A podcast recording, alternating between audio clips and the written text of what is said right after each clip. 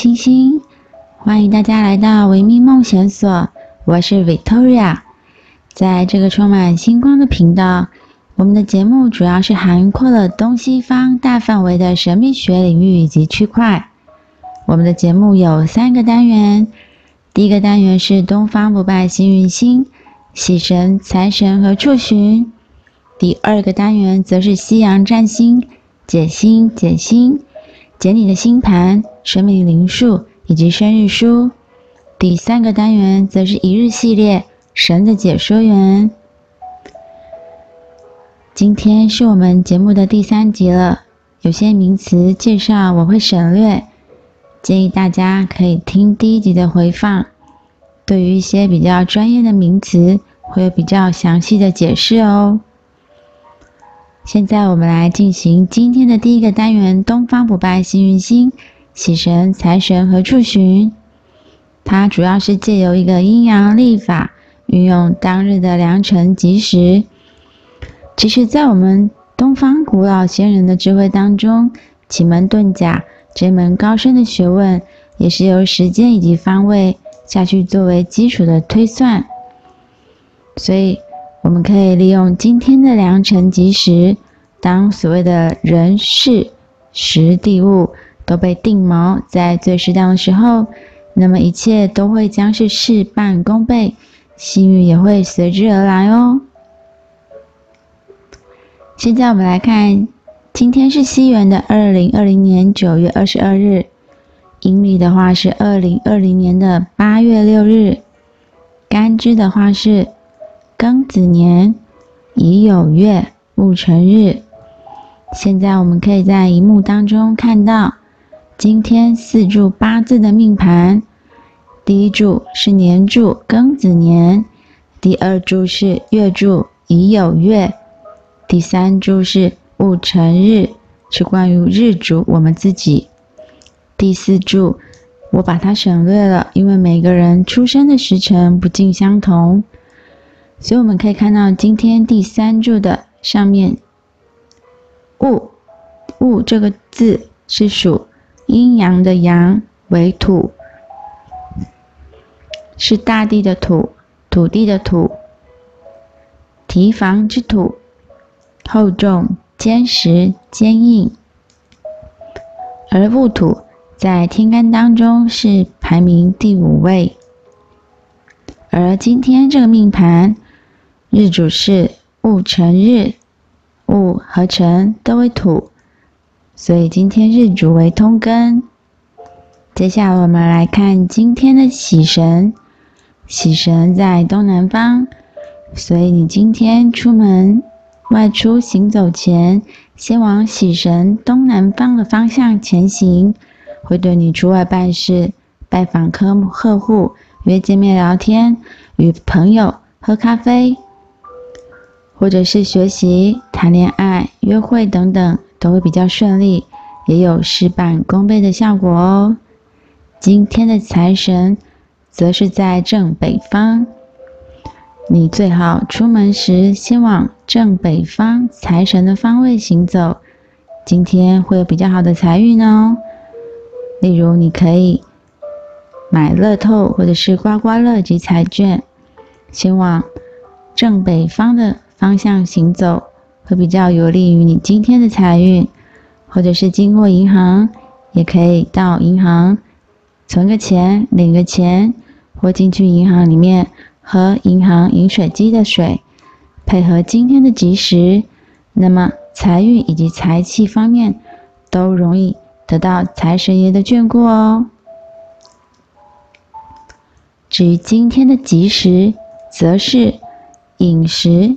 辰时、巳时、申时、酉时以及亥时，这六个时间的明细我会放在说明栏的下方，大家可以参阅。那今天适合做的事情有破土、纳采、交易以及纳财。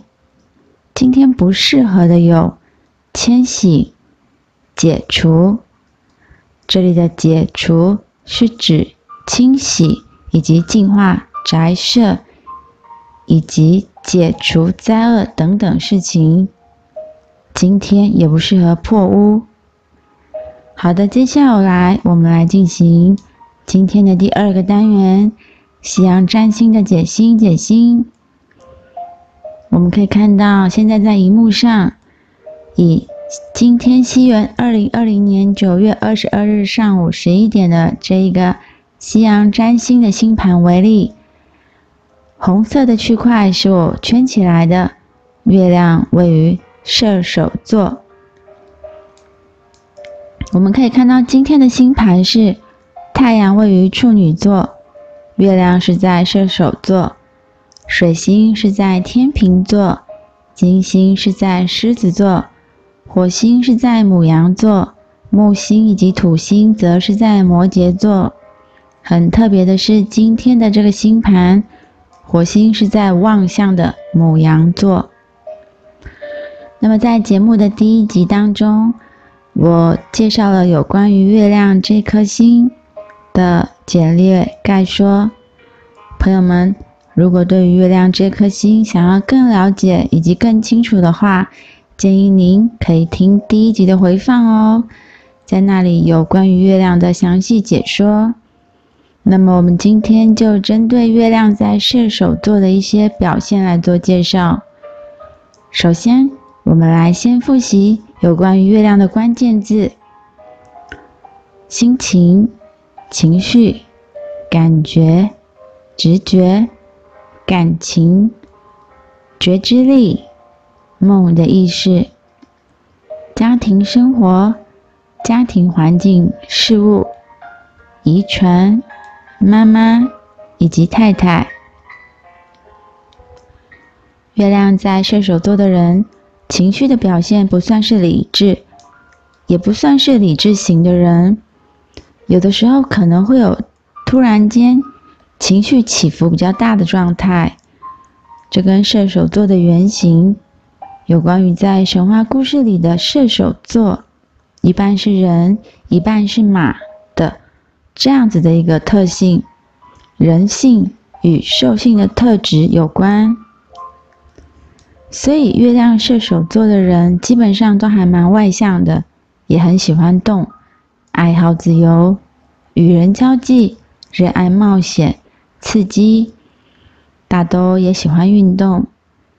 而在陌生的环境或人事物面前，是还蛮有自己的个性，独来独往的。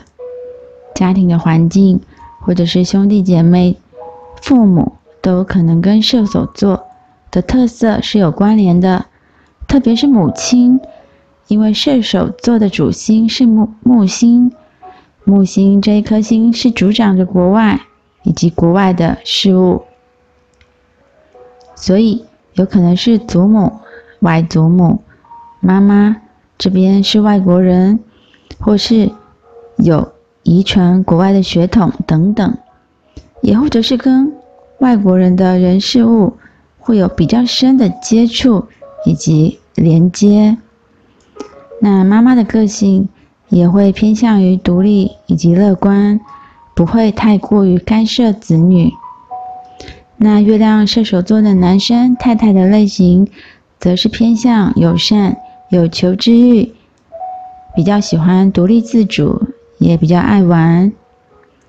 而月亮在射手座的人，自己很喜欢到国外旅行，也很喜欢旅游玩乐，或者是会常搬家，喜欢变动，喜欢国外的人事物等等。由于射手座对于许许多多的事物都充满了兴趣，一刻也不得闲，停不下来似的。只要能够让他们感到自由和快乐的人事物，都会让他们想要去追求，哪怕只是一瞬间，或者是天马行空的想法。所以，发挥你的创意，任何能够抓住你的目光，眼前想做的事情就去做吧。就算只是跟朋友聊天、聚会，或者是任何绚烂的烟火秀、灯光秀、宴会等等，只要是内容对你来说，以。及相处上能够带给你内心的感觉是有新的体验，那都很好，那会让你感到快乐，去做吧，你一定会知道你想做什么的。月亮在射手座的朋友们，微迷梦线索，微迷梦线索，微迷梦线索。接下来，我们进行今天一日系列神的解说员。在上一次我们西洋占星的希腊神话故事当中，嗯、我们进行到了神界开始进入了宙斯的时代。今天我们开始要讲下一集是普罗米修斯捏造泥人。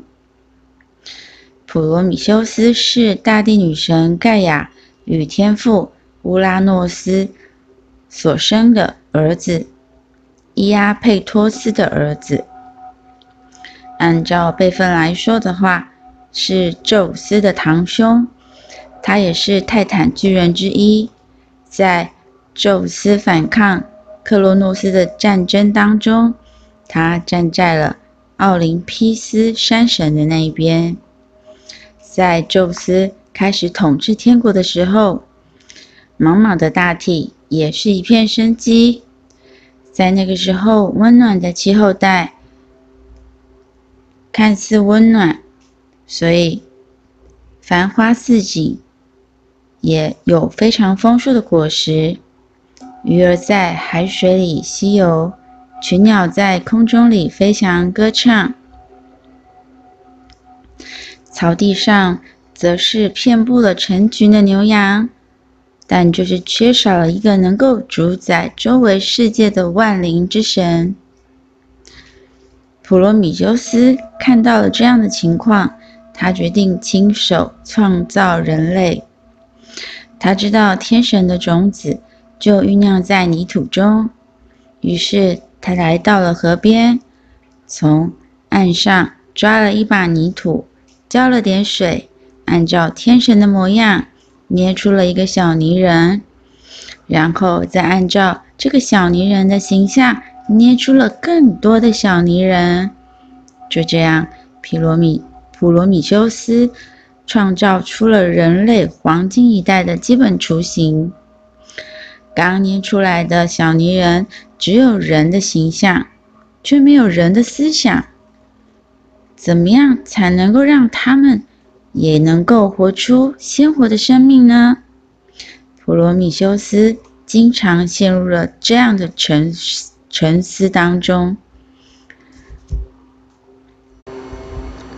最后，他从动物的身上得到灵感，决定从他们的灵魂当中摄取善与恶两种性格。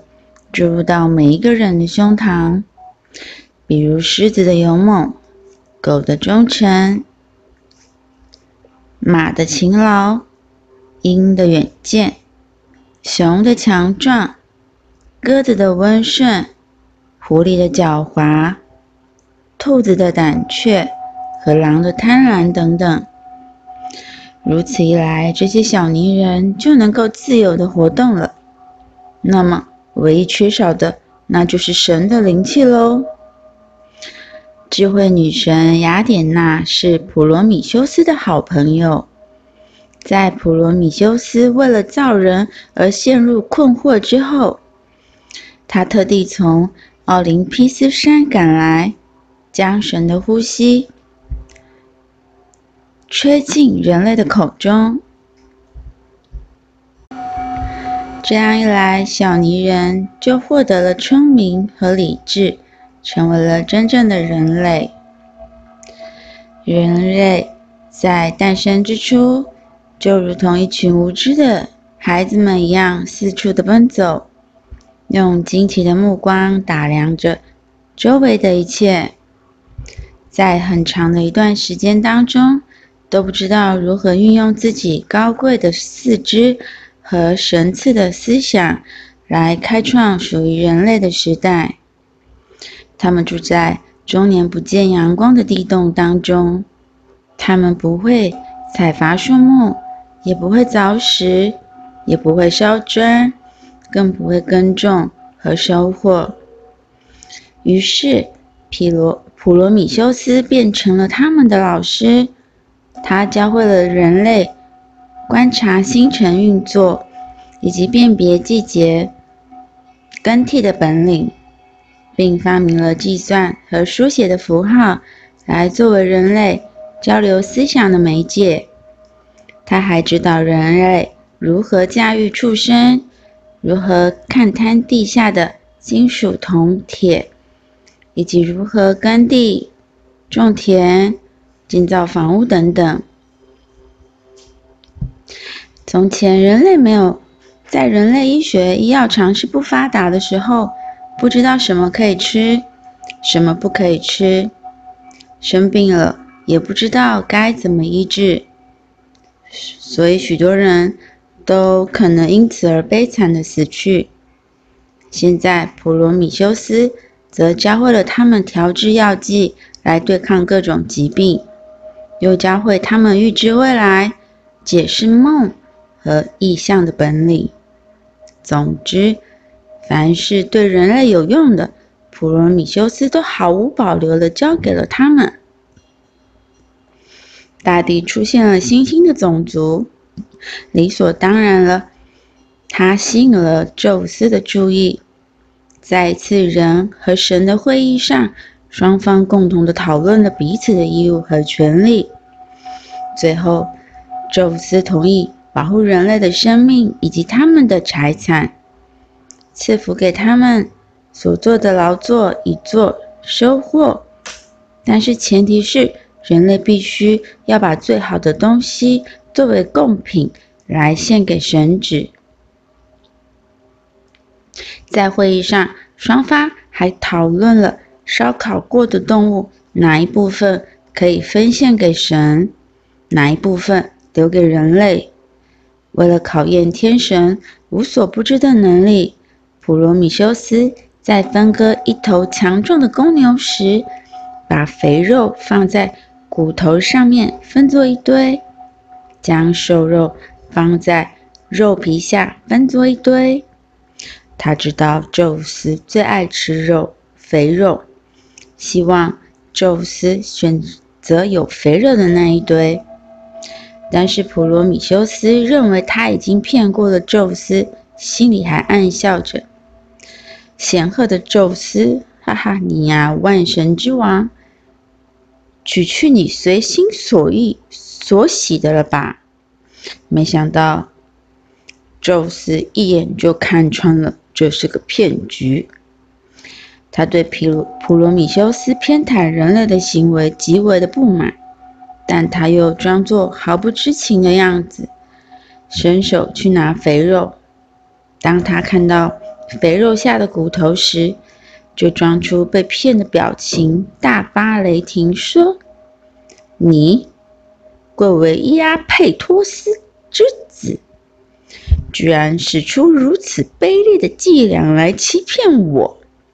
等着吧，你会为此受到惩罚的。”说完，他便带着手下随从，驾着雷霆和闪电，怒气冲冲地返回。奥林匹斯山去了。从此之后，他便与普普罗米修斯和宙斯便结下了仇恨。